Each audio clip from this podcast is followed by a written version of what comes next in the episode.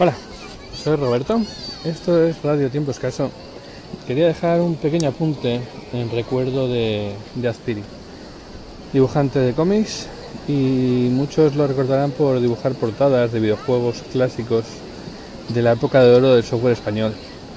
Suyas son portadas como la del, Army Move, Navi, Navi Moves, la de la Inver Profanation, la del Game Over, hay super cyberpunk, siempre con esas mujeres super neumáticas y, a punto de explotar. Y en cómics, pues era conocido por Lorna, la fantasía de muchos. la fantasía además eh, siempre mezclada en ese mundo de ciencia ficción, fantasía, un poco un poco con en el futuro, ¿no? Y que también tiene su, su mezcla con Star Wars, por ejemplo con las vainas, carrera de vainas. Eh, bueno, pues mm, Aspiri es recordado por mucho eso, por muchas cosas de esas, pero para mí, sobre todo, lo recuerdo por mod. Y lo recuerdo por, por el mod del pequeño país.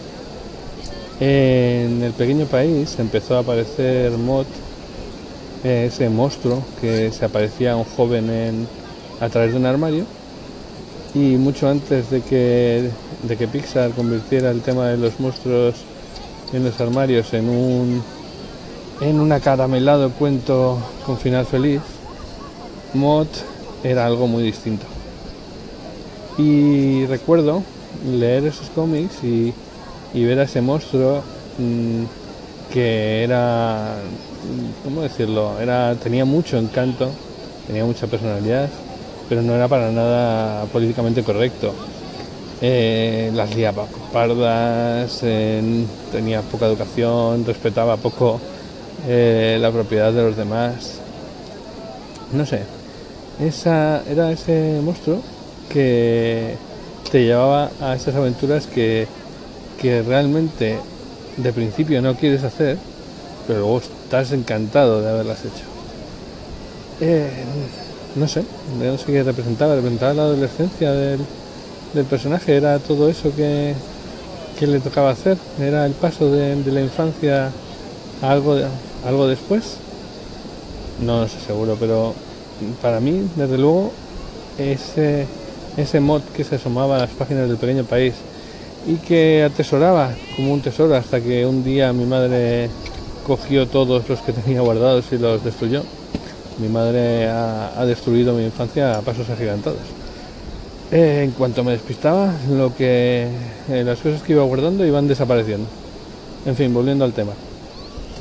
Pues ese, ese mod que estaba en las páginas del pequeño país, a lo mejor eh, hablaba a esos pequeños que leíamos ese cómic y nos enseñaba algo más, un camino más allá de, de esa infancia en la que estábamos no sé, yo no, puedo olvidarlo y por eso quería, quería dejar un pequeño recuerdo a este, a este dibujante que era todo un personaje. Tuvimos oportunidad de verle en varias ocasiones.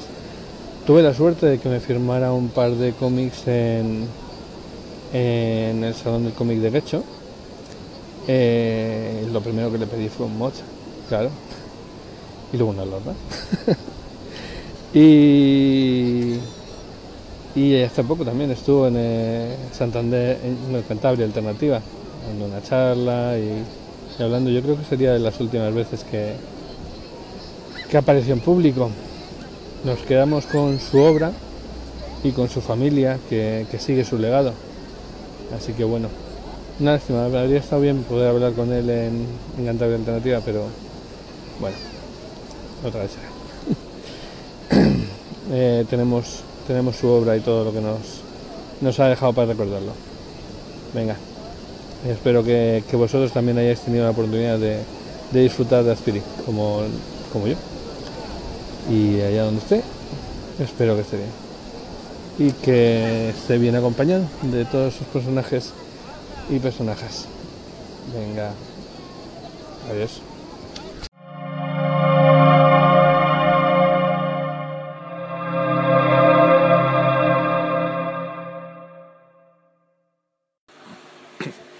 Parado para hacer el calín justo cuando ibas a decir como qué juegos. O sea que esto lo estoy diciendo sin haberte oído.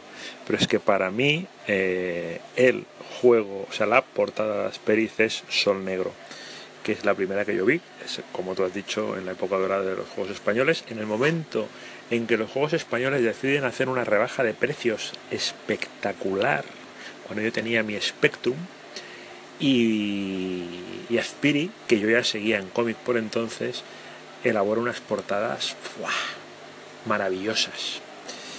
Maravillosas, menudo, menudo maestro eh, del dibujo, junto con, junto con otros muchos que, yo seguía en la época, como Carlos Jiménez, como Esteban Maroto, eh, como Alfonso Fon, pero Aspiris también era muy grande, muy grande.